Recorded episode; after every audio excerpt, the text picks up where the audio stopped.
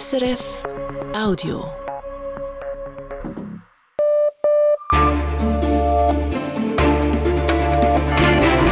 Radio SRF Echo der Zeit mit Matthias Kündig. Und das beschäftigt uns am Freitag, dem 1. Dezember. An der Klimakonferenz in Dubai wurde heute der Klimaclub lanciert. Die Schweiz ist mit dabei. Wir sprechen gleich über die Idee dahinter und fragen, was das für unsere nationale Klimastrategie bedeutet. Dann höhere Mieten. Weil der sogenannte Referenzzinssatz erneut steigt, werden viele in der Schweiz bald mehr zahlen fürs Wohnen. Wir fragen, wie hoch darf künftig die Rendite der Vermieter sein? Schneller Ausbau. Der Schweizer Energieminister möchte, dass Stromnetze künftig rascher verstärkt und erweitert werden können. Wir wollen im Gesetz festschreiben, dass auf den Hochspannungsleitungen, dass dort der Vorrang des Netzes vor dem nationalen Interesse an Schutzbereichen bestimmt wird. Sagt Bundesrat Albert Rösti. Und Italien ist aufgewühlt. Die Ermordung einer jungen Studentin und ein Film über patriarchale Gewalt gegen Frauen sorgen für heftige Debatten.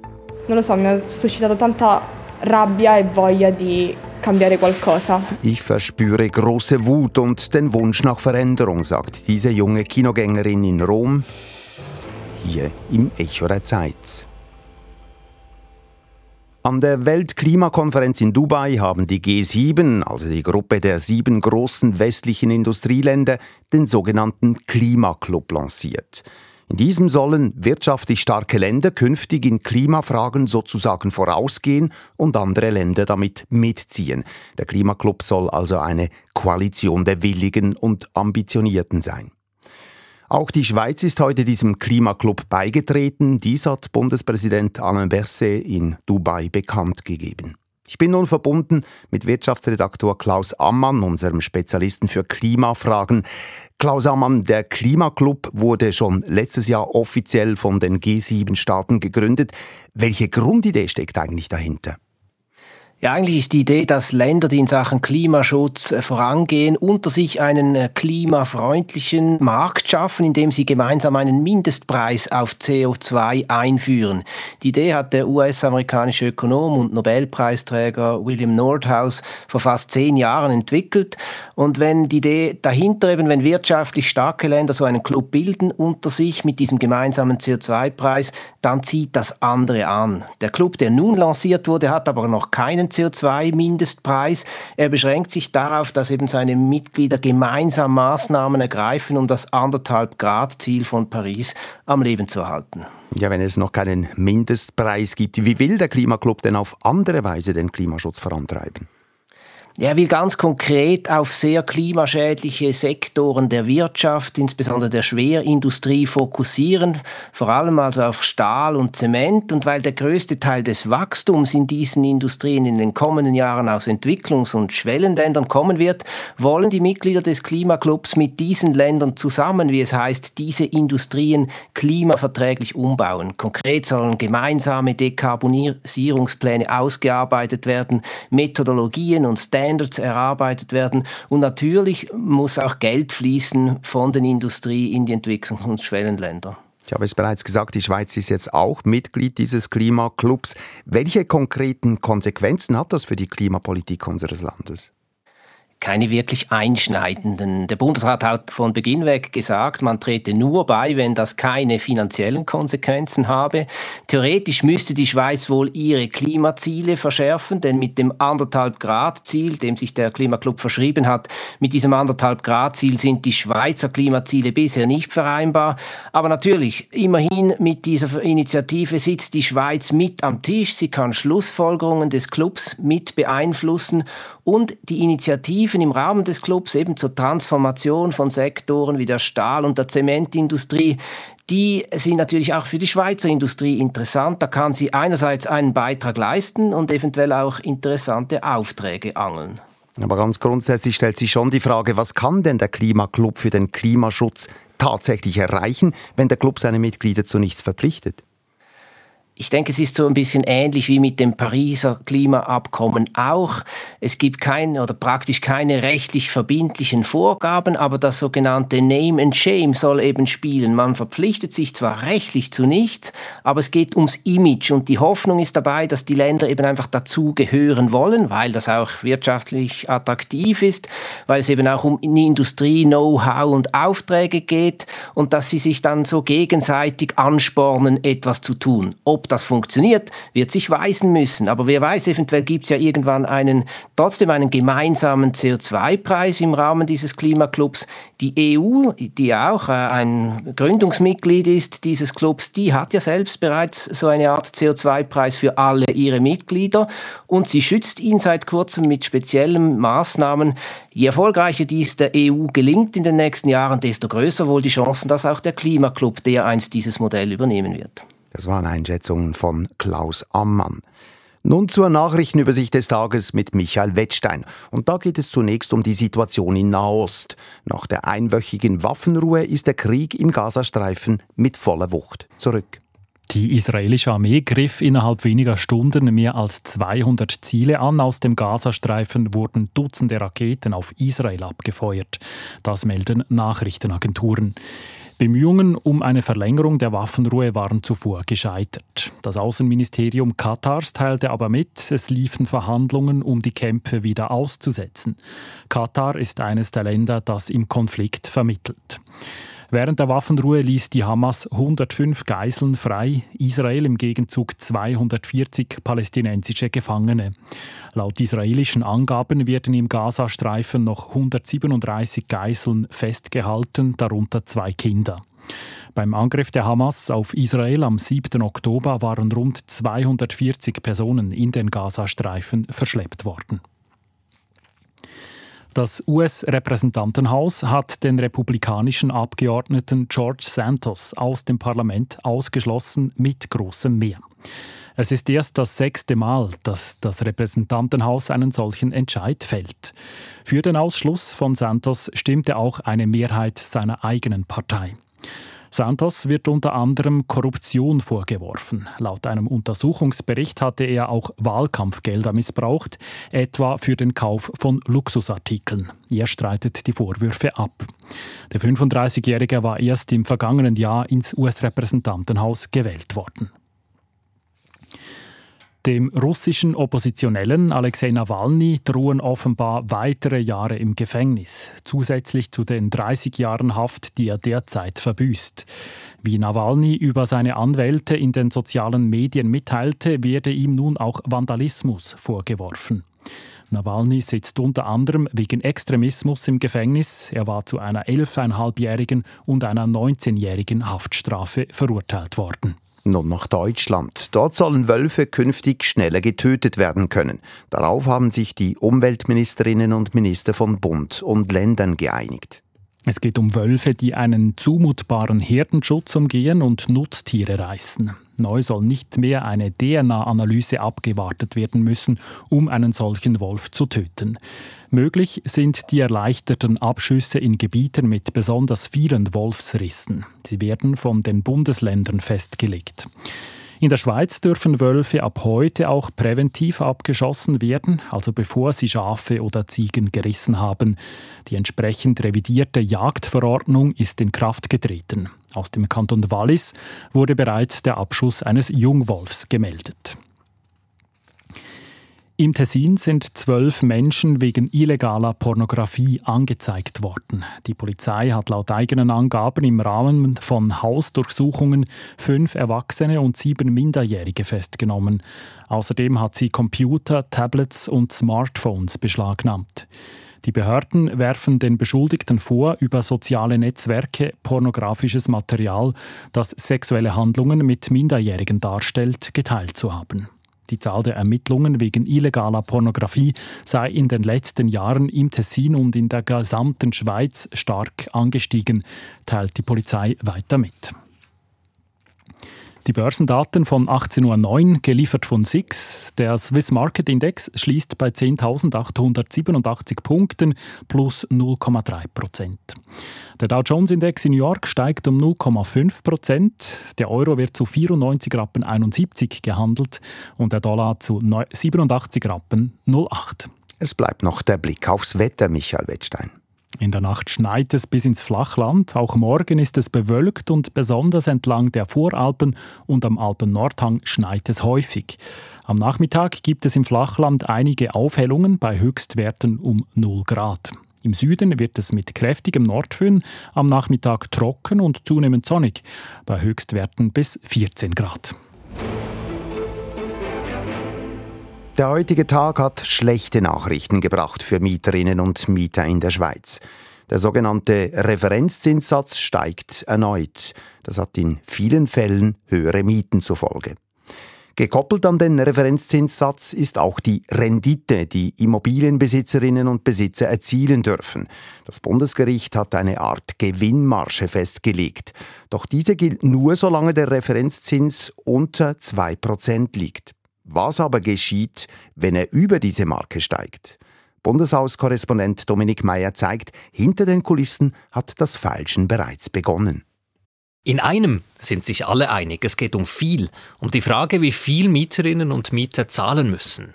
Jacqueline Badran ist SP-Nationalrätin und Vorstandsmitglied des Mieterverbands. Sie sagt, die Rendite der Immobilienbesitzer sei häufig der Zankapfel bei Mietstreitigkeiten. Es ist absolut allumfassend entscheidend, weil das prägt natürlich die Entscheidungen der Schlichtungsbehörden. Wie viel dürfen Vermieter verdienen mit dem Vermieten? Die heutige gerichtlich anerkannte Renditeformel fällt weg, sobald der Referenzzinssatz über 2% steigt. Wann das passieren wird, in einem halben Jahr, in einem Jahr, später oder gar nie, das weiß niemand. Und niemand weiß, welche Renditeformel dann gelten würde. Das sei für niemanden gut, sagt Martin Schirren. Er ist Direktor des Bundesamts für Wohnungswesen. Das ist eine Situation, die mit etlichen Unsicherheiten behaftet ist. Deshalb liegt es im Interesse aller Beteiligten, dass diese Situation geklärt wird. Die Frage ist nur, wie. Heute dürfen Vermieterinnen und Vermieter zwei Prozentpunkte auf den gültigen Referenzzins schlagen. Das ergibt die zulässige Rendite. Aber wie gesagt, diese Regel tritt außer Kraft, wenn der Referenzzinssatz über zwei Prozentpunkte steigt. Für die Mietervertreterin Jacqueline Badran ist bereits die heutige Rendite zu hoch. Der Renditezuschlag müsse sinken. Ja, also das muss ganz klar abnehmen. Es ist ja jetzt schon so, dass die Renditen viel, viel höher sind, als man mit einer Obligation oder auf einem Barbüchli macht. Und das kann ja nicht so weitergehen.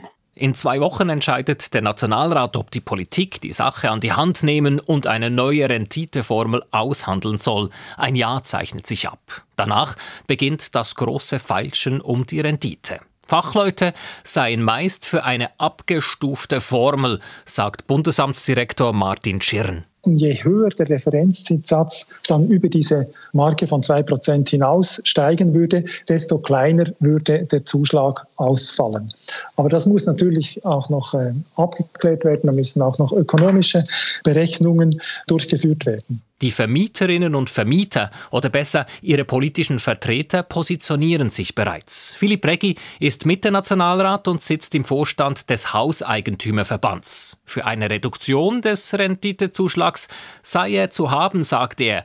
Aber Investorinnen bräuchten eine angemessene Rendite, sonst werde weniger gebaut. Wir gehen an eine Diskussion für eine schrittweise Reduktion offen daran. Für uns ist aber klar, die Reduktion darf nicht so steil sein, dass eine Vermietung auch weiterhin wirtschaftlich bleibt. Nur so kann auch garantiert werden, dass wir auch zukünftig genügend Wohnraum erstellen und Wohnraum vermieten. Eine neue Renditeformel also wird gesucht. Noch ist offen, ob sie der Bundesrat in Alleinregie festlegen kann oder ob das Parlament zum Zug kommt. Der Hauseigentümerverband hat vor kurzem gleich mehrere seiner Anliegen problemlos durchs Parlament gebracht. Gegen zwei dieser Beschlüsse hat der Mieterverband das Referendum ergriffen. Die Debatte ums Mieten und Vermieten also ist bereits hitzig und jetzt kommt der Streit um die Renditen hinzu.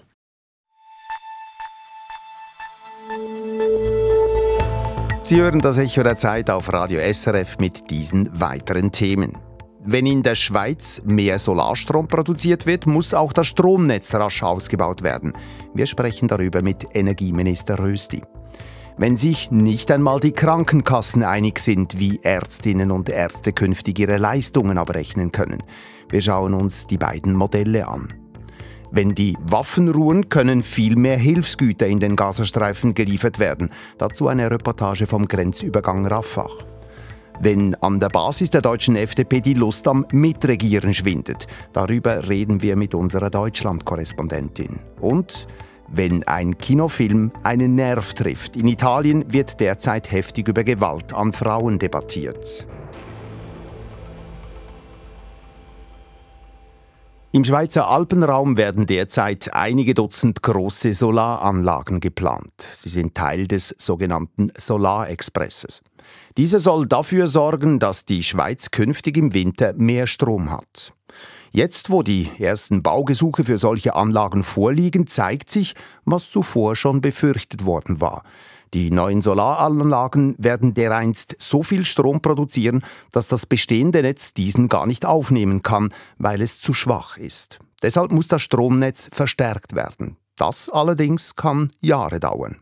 Wirtschaftsredaktor Matthias Heim zeigt dies anhand eines Beispiels aus dem Berner Oberland. Hoch über dem Simmental, auf 2100 Meter über Meer, soll die Solaranlage Morgeten entstehen weit weg von einem leistungsfähigen Stromnetz und weit weg von den Verbrauchern. Das werde bei vielen alpinen Solaranlagen der Fall sein, sagt Andreas Ebner. Er ist der Leiter der Netzplanung beim Energiekonzern BKW. Gerade bei alpinen Solaranlagen wird die Elektrizität ja nicht genau dort verbraucht, wo sie erzeugt wird. Das heißt, wir müssen sicherstellen, dass wir die elektrische Energie von der Solaranlage zu unseren Kundinnen und Kunden transportieren können. Die Solaranlage Morgeten wird mit ihren 17.000 Solarmodulen vergleichsweise viel Strom produzieren. So viel wie 3000 Haushalte pro Jahr verbrauchen. Allerdings ist die nächstgelegene Übertragungsleitung, die den Strom aufnehmen könnte, einige Kilometer entfernt. Deshalb müssen bis dorthin bestehende Leitungen verstärkt und neue Stromkabel verlegt werden. Andreas Ebner tippt mit den Fingern auf die Landeskarte, die vor ihm auf dem Tisch liegt. Das, was besonders ist, ist halt die relativ große Länge mit den rund 10 Kilometern, wo wir potenziell ganz viele Schutzgebiete queren, wo wir ganz viele Interessen berücksichtigen müssen und wo wir ganz viele Grundeigentümer begrüßen müssen. Im konkreten Fall dürfte diese Leitung Hunderte von Grundbesitzerinnen tangieren. Und mit allen muss die BKW eine Lösung finden. Zudem müssen alle notwendigen Bewilligungen eingeholt werden. Und das dauert erfahrungsgemäß mehrere Jahre. Grundsätzlich ist das Alltag für die Stromkonzerne, wenn da nicht der große Zeitdruck wäre. Peter Stutz ist Solarunternehmer und Mitinitiant der Anlage Morgeten und er muss möglichst rasch bauen. Stand heute ist es so, dass wir im Sommer 24 und im Sommer 25 die gesamte Anlage bauen. Sofern der Kanton Bern die Anlage bewilligt und keine Einsprachen das Projekt verzögern. Dieses forsche Tempo beim Solarexpress wurde von der Politik so vorgegeben. Ab 2025 müssen die alpinen Solaranlagen bereits eine Mindestmenge Strom einspeisen. Nur so profitieren sie von einem beschleunigten Bewilligungsverfahren. Allerdings gilt das explizit nicht für die Anpassungen des Stromnetzes. Aus Sicht von Peter Stutz ein großer Mangel. Es hat ja sehr pressiert letzten Herbst und obwohl man da gesehen hat, was alles nicht geregelt ist in dieser Änderung des Energiegesetzes, hat man gefunden Tempo vor Qualität und jetzt fehlt eben einiges in diesen Bestimmungen zum Solarexpress. Und im konkreten Fall bedeutet das nun, dass die BKW alles daran setzt, damit die Stromleitungen bis 2030 bereit sind. Allerdings ohne Garantie, so Andreas Ebner von der BKW. Wir machen es realistisch und wir machen es möglich sofern nicht irgendwo etwas Ungeplantes dazwischen kommt, sofern nicht irgendwo Einsprache gegen diese Netzverstärkungen gemacht wird oder beim Bewilligungsverfahren äh, Auflagen von Behörden kommen, die sich dann nicht rasch auflösen lassen. Und so zeigt dieses Beispiel auch, dass es durchaus möglich ist, dass eine alpine Solaranlage längst fertig ist, aber erst zu einem späteren Zeitpunkt vollständig ans Stromnetz angeschlossen werden kann. Matthias Heim. Nicht nur in den Bergen werden neue Solaranlagen geplant, sondern auch im Mittelland. Und auch da muss deswegen das Netz verstärkt werden. Deshalb möchte der Bundesrat nun, dass auch die Stromnetze ganz grundsätzlich schneller gebaut werden können als bisher, also ähnlich wie die Photo Photovoltaikanlagen beim Solarexpress. Er schickt deshalb verschiedene Maßnahmen in der Vernehmlassung. Matthias Heim hat darüber mit Energieminister Albert Rösti gesprochen. Ja, wir sagen ihm Beschleunigungserlass für die Netze. Unsere Netze sind aus dem Jahr 1980, also ein Großteil, ein Großteil über 40-jährig. Und es braucht einerseits Erneuerungen dieser Netze, Verstärkungen, aber andererseits Ausbauten, weil wir von einer zentralen zu einer dezentralen Stromproduktion kommen.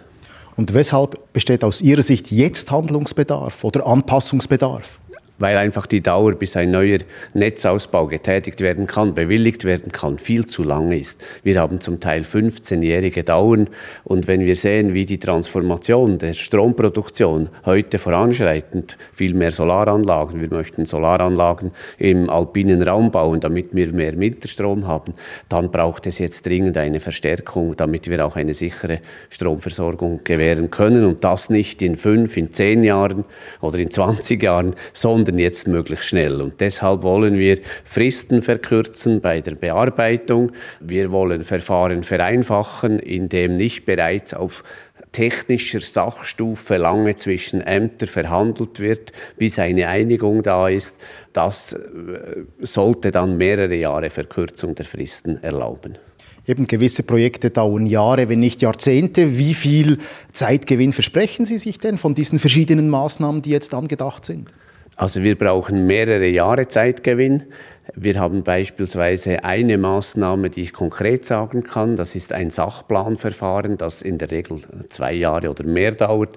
Auf dieses möchten wir verzichten, wenn eine Leitung bereits bestanden hat. Also auf bestehenden Trasse eine Erneuerung einer Leitung erfordert heute, auch wenn die Leitung schon bestand, die Suche nach alternativen Möglichkeiten. Und das müsste dann nicht mehr getätigt werden. Wie viel die gesamte Zeit verkürzt werden kann, ist schwierig zu sagen, weil was wir natürlich natürlich nicht aushebeln können, sind äh, die Rechte, also die Beschwerderechte, auch der Bürgerinnen und Bürger, die wollen wir lassen. Also Verfahrensbeschleunigung heißt nicht eine Reduktion der Rechte der Betroffenen, sondern es heißt, wir wollen die Verfahren eben in den Termin, also in den Fristen, die wir geben den Behörden, indem wir diese Kürzen auch beschleunigen. Also das Verbandsbeschwerderecht in diesem Bereich bleibt unangetastet. Es bleibt unangetastet, das ist weiterhin natürlich möglich, das ist gesetzlich so vorgeschrieben. Da wäre es auch äh, äh, unrealistisch, das im Parlament zu drehen.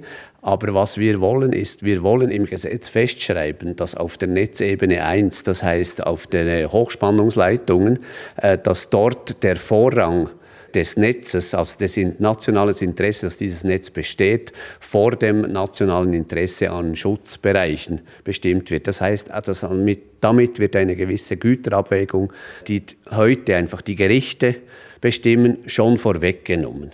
Also eigentlich das, was man jetzt beim Alpinen Solarexpress auch kennt. Die Stromversorgung geht den Umweltschutz- und Naturschutzinteressen gewissermaßen vor.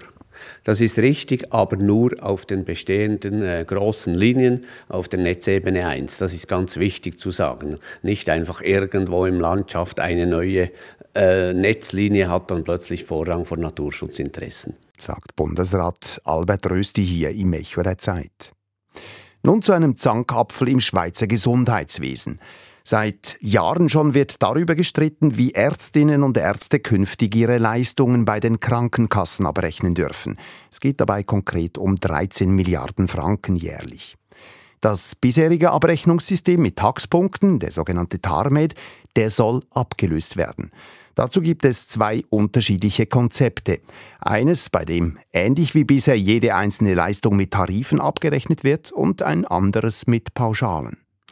Die Verbände der Krankenkassen, der Spitäler und der Ärzteschaft haben heute ihre überarbeiteten Konzepte eingereicht. Sie hoffen nun auf einen raschen Entscheid des Bundesrats. Bundeshausredaktorin Christine Wanne. Wer heute in einer Praxis oder im Spitalambulatorium behandelt wird, erhält mit der Rechnung eine lange Liste mit verschiedenen Punkten, Behandlungsschritte und Zeitpositionen. Diese sind 20 Jahre alt und entsprechen nicht mehr der Realität. Seit Jahren ringen Krankenkassen, Spitäler, Ärzteschaft und Bund um eine Tarifreform. Die vorgelegten Konzepte überzeugten den Bundesrat bisher nicht. Nun der nächste Versuch mit überarbeiteten Grundlagen. Bei der Ärztevereinigung FMH erklärt Vizepräsident Urs Stoffel. Da sind neue Leistungen dabei, sind alte Leistungen, die nicht mehr dabei sind. Wir haben also eine aktuelle Nomenklatur aller Leistungen im ambulanten Bereich, die heute angewendet werden. Krankheiten, die inzwischen verbreitet sind, wie die Demenz und der medizinische Fortschritt sind berücksichtigt im TARDOC, wie der neue Ärztetarif heißt, ausgearbeitet von der FMH und dem Krankenkassenverband Cura Futura. TARDOC ist aber nur ein Teil der geplanten Reform. Es gibt ein zweites Tarifwerk, das auf Pauschalen baut, ausgearbeitet vom Krankenkassenverband Santé Suisse und von den Spitälern. Beide Tarifwerke ließen sich kombinieren. Während sich Team H Plus Santé Suisse hinter beide Tarifwerke stellt, kritisiert Team FMH Cura Futura die ambulanten Pauschalen als zu wenig ausgereift und beantragt deshalb nur die Bewilligung ihres Tarifwerks TARDOC. H-Plus-Direktorin Anne-Geneviève Bütikofer. Es ist schwierig nachzuvollziehen. Wir bedauern, dass die FMH der Einführung der ambulanten Pauschalen noch nicht vollumständig zustimmt. Das heißt auch, der Plan von Innenminister Alain Berset, die zerstrittenen Lager mit einem kombinierten Tarif zu einen, ist nicht geglückt. Immerhin haben sie sich zu einer gemeinsamen Tariforganisation zusammengefunden. Sie sitzen also künftig an einem Tisch. Der Chef dieser Organisation Ambulanter Tarif, Remy Guidon, ist zweckoptimistisch. Die Basis ist in jedem Fall gegeben. Das ist sicher positiv zu werten, dass das Ganze jetzt über die OAT, über die gemeinsame Organisation dann weiterentwickelt und weitergepflegt werden kann. Und ich denke, das ist sicher ein wichtiger Schritt und ein wichtiges Signal auch für die Zukunft der ambulanten ärztlichen Tarife. Doch zuerst braucht es grünes Licht vom Bundesrat. Die Zeit drängt, wenn die überarbeiteten Tarifwerke ab 2025 zum Einsatz kommen sollen. Die Tatsache, dass sich die Tarifpartner nicht auf eine Linie einigen konnten, dürfte einen raschen Entscheid ebenso erschweren wie der Wechsel an der Spitze des Innendepartementes.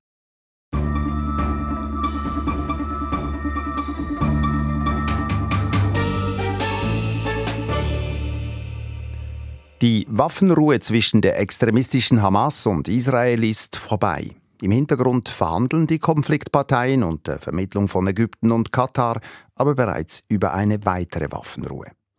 Die Tage, während denen im Gazastreifen nicht oder kaum geschossen und bombardiert wurde, erlaubte es der internationalen Gemeinschaft, bedeutend mehr Hilfsgüter über den Grenzübergang Rafah nach Gaza zu bringen. Unser Korrespondent Thomas Guterson konnte dort während der letzten Stunden der Waffenruhe einen Augenschein nehmen. Ein großes Militärflugzeug aus Katar rollt auf seinen Standplatz auf dem Flughafen von El Arish. Eigentlich militärisches Sperrgebiet im östlichen Sinai, etwa eine Stunde von der Grenze zum Gazastreifen entfernt. Eine Pressereise, organisiert vom ägyptischen Medienzentrum, macht den Besuch für Journalisten dennoch möglich. Noch ein letztes Mal heulen die Turbinen auf, dann kommt das Transportflugzeug zum Stillstand, gleich neben einem anderen von der Europäischen Union. Ein großes Tor öffnet sich am Heck des Flugzeuges und die freiwilligen Mitarbeiter des ägyptischen Roten Halbmondes machen sich mit Gabelstaplern ans Werk. Sie würden hier die Hilfslieferungen entgegennehmen und auf ihre Haltbarkeit überprüfen. Das sei notwendig, vor allem bei den Nahrungsmitteln und den Medikamenten. Etwa zehn Flugzeuge pro Tag würden hier landen. Fortunately, now we have a ceasefire. So we have sent today every day between 200 250 trucks. Dank der Waffenruhe konnten sie nun zwischen 200 und 250 Lastwagen an die Grenze schicken, mehr als zuvor und wahrscheinlich auch mehr als in den nächsten Tagen, denn die Waffenruhe ist abgelaufen. Die Lastwagen machen sich auf an die Grenze nach Rafah. Im November konnten knapp 3000 Lastwagen und 18 Ambulanzen die Grenze in den Gazastreifen passieren. Viele aber warten noch am Grenzübergang auf ihre Abfertigung. Über zwei Kilometer reihen sich die Lastwagen aneinander. Seit acht Tagen sitze er hier fest, sagt Ahmed Sameh. Er transportiert Kleider. Priorität hätten aber Lebensmittel und Medizin. Sameh kennt den Ablauf. Er ist schon zum dritten Mal hier. Es gehe langsam voran. Rafah sei nicht für einen derart großen Umschlag gerüstet. Karim Shalom ist ein weiterer Übergang, keine fünf Kilometer entfernt, der von Ägypten nach Israel führt, doch dieser ist seit Kriegsbeginn geschlossen. An jenem letzten Tag der Feuerpause ist nicht viel los am Grenzübergang Rafah. Zwei Ambulanzen überqueren die Grenze Richtung Gazastreifen. Vereinzelt kommen von dort leere Lastwagen zurück nach Ägypten. Etwas abseits sitzen ein paar Träger gelangweilt im Schatten der Absperrmauern. Sie würden das Gepäck von Palästinensern, die zurück in den Gazastreifen wollten, über die Grenze tragen, sagt Hashem Abdelhadi. Und das waren während den Tagen der Feuerpause nicht wenige. Viele wollten zurück, sagt der Träger, Studentinnen, Gastarbeiter, die während des Krieges in Ägypten gestrandet sind. An Spitzentagen seien es sogar über 300 Menschen gewesen, die nach Gaza zurückkehrten. Aus Gaza heraus konnten letzten Monat rund 400 verwundete Palästinenserinnen und Palästinenser ausgeführt werden. Einige werden im Spital von El Arish behandelt, wie der zehnjährige Yahya.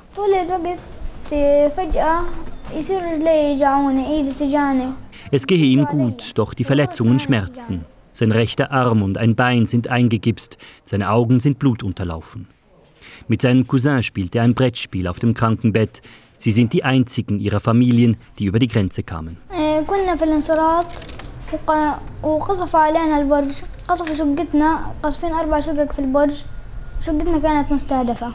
Sein Wohnblock wurde zweimal nacheinander angegriffen, sagt der Junge. Beim ersten Angriff konnte er sich noch in Sicherheit bringen, beim zweiten schlief er und erwachte hier im Spital in El Arish.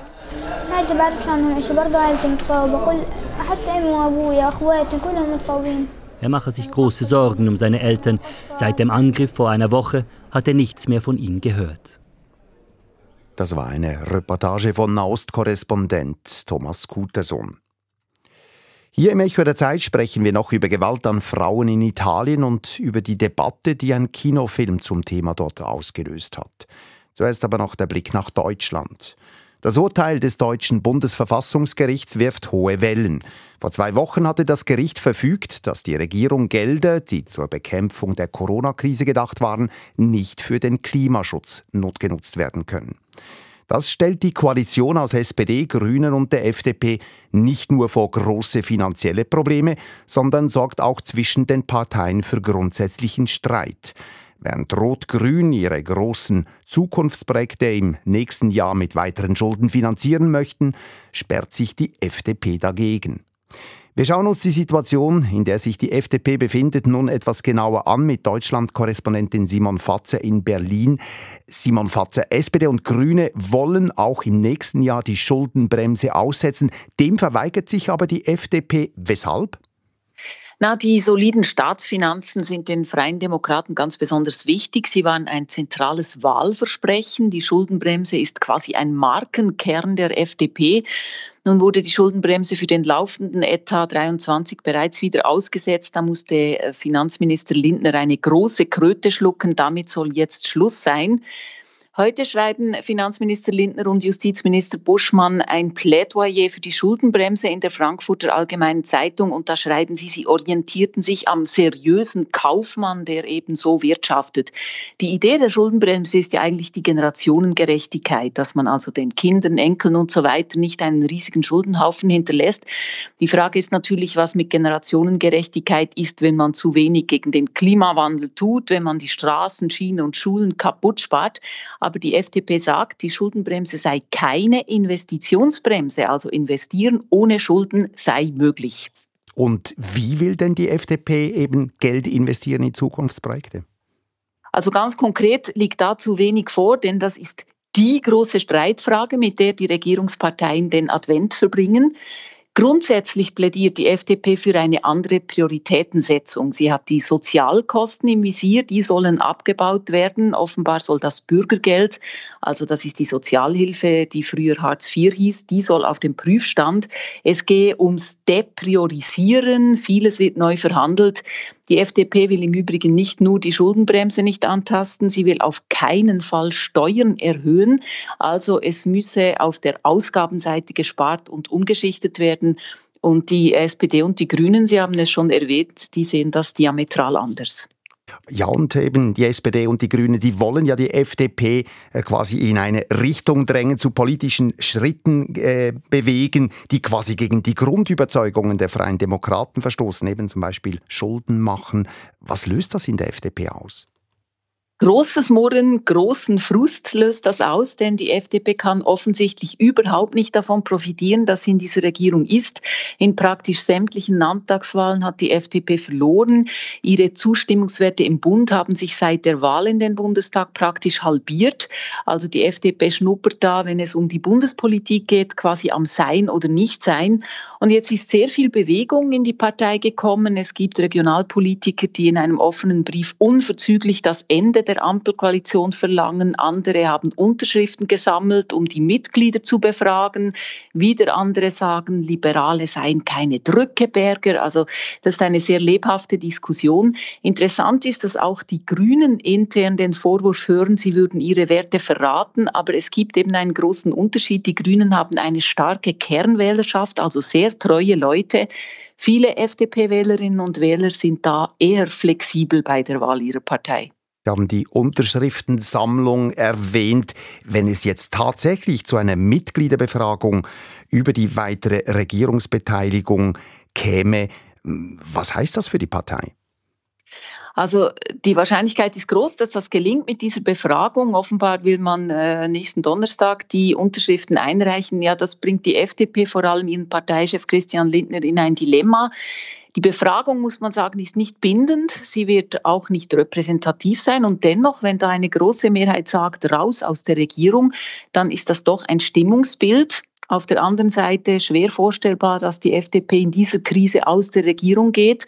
Das Spitzenpersonal will das auch nicht. Man möchte Verantwortung übernehmen, versteht sich auch als Korrektiv, um den, wie es heißt, ausufernden Sozialkosten einen Riegel zu schieben. Außerdem hatte die FDP auch unter der Regierung mit CDU-CSU gelitten. Das ist also kein Ampelphänomen. Aber für die FDP ist es ein sehr schwieriger Moment und die beiden anderen Parteien wissen das. Am Ende hat keiner von den dreien Interesse an einem frühzeitigen Ende. Das Kunststück beim Retten der Regierung wird sein, Lösungen zu finden, bei dem alle Parteien ihr Gesicht wahren können.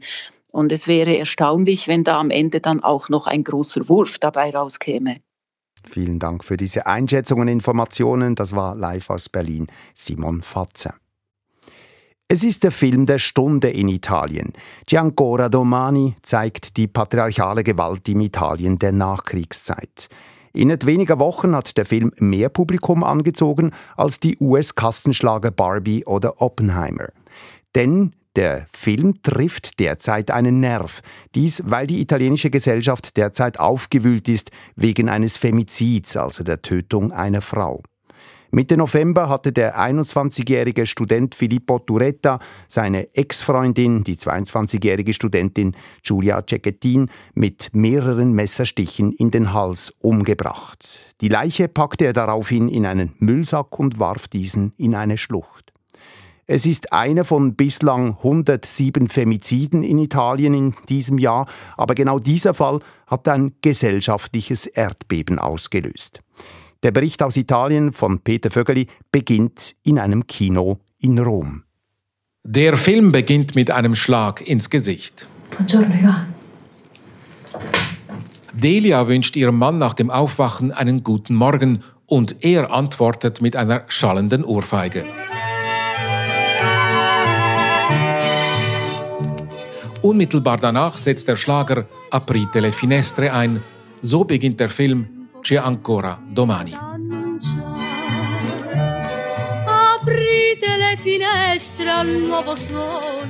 Der Film spielt in Rom 1946. Doch die Eingangsszene ist ebenso ein Schlag ins Gesicht des heutigen Publikums. Denn auch wenn es eine erfundene Geschichte ist, spüren alle sofort, so war das damals. Und auch wenn es heute nicht mehr wie damals ist, wissen alle, es gibt eine Verbindung vom damals zum heute. Alle im Kino denken in diesen Tagen sofort an die Ermordung der 22-jährigen Studentin Giulia Cecchettin vor zwei Wochen. Wie diese junge Frau nach der Filmvorführung im Foyer des Kinos. Non lo so, mi ha suscitato tanta rabbia e voglia di ich fühle so viel Wut und den Wunsch nach Veränderung, sagt sie bewegt. In tutta questa, in questa battaglia che dobbiamo portare avanti. Die Ermordung von Giulia Cecchettin hat in Italien ein Erdbeben ausgelöst. Zehntausende gingen überall im Land auf die Straße oder demonstrierten in den Schulen. Dieses Mal hätten auch Männer, gerade auch junge Männer, die Morde an den Frauen offen verurteilt. Früher hätten sich nur die Väter und Brüder der Opfer geäußert, sagt die Familiensoziologin Paola Di Nicola aus Bologna, die sich mit Femiziden befasst. Che finalmente eh, hanno partecipato a queste manifestazioni e l'hanno voluto fare anche maschi, anche giovani, invece prima di solito l'unica voce maschile che si sentiva era quello del padre della vittima. Fußballnationaltrainer Luciano Spalletti griff in einer aufsehenerregenden Videobotschaft zu drastischen Worten. Non ne possiamo più di questi codardi di merda travestiti da principi azzurri. Wir können nicht noch mehr von diesen feigen Scheißern ertragen, die sich als blaue Prinzen verkleiden, sagte er, denn der Mörder von Giulia Cecchettin wird in den Medien oft in einem blauen Trikot der Nationalmannschaft gezeigt. Der Protest ist diesmal fundamentaler und größer in Italien als sonst, weil nicht nur ein Einzelfall beklagt wird, sondern die gesellschaftlichen Ursachen thematisiert werden und heftig gestritten wird, weil es eine Tat aus der Mitte der bürgerlichen Gesellschaft ist.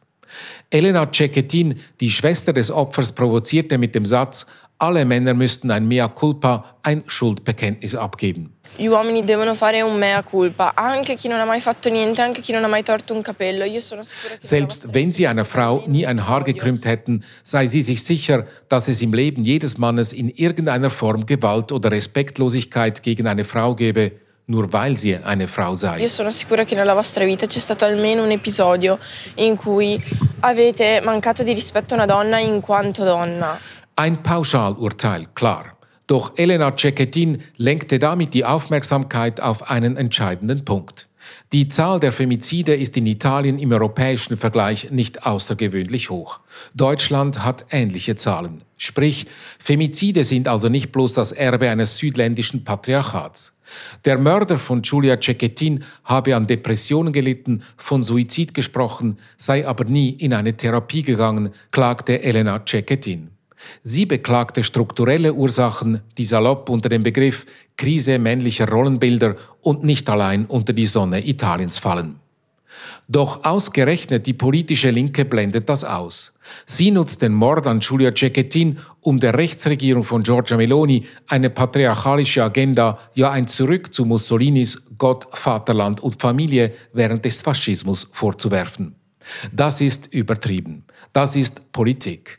Und es ist eine Kritik von oben, aus der Politik, aus verschiedenen Medien. Das Besondere der jetzigen Situation in Italien ist, dass sich zum ersten Mal seit manchem Jahr wieder eine nicht organisierte Protestbewegung von unten aus der Bevölkerung zu Wort meldet. Außerrum der Bericht von Italien-Korrespondent Peter Vögeli. Er setzt den Schlusspunkt um das heutige Echo der Zeit am Freitag, dem 1. Dezember, mit Redaktionsschluss um 18.43 Uhr. Verantwortlich für die Sendung ist Markus Hofmann, für die Nachrichten Thomas Fuchs. Mein Name Matthias Kündig. Das war ein Podcast von SRF.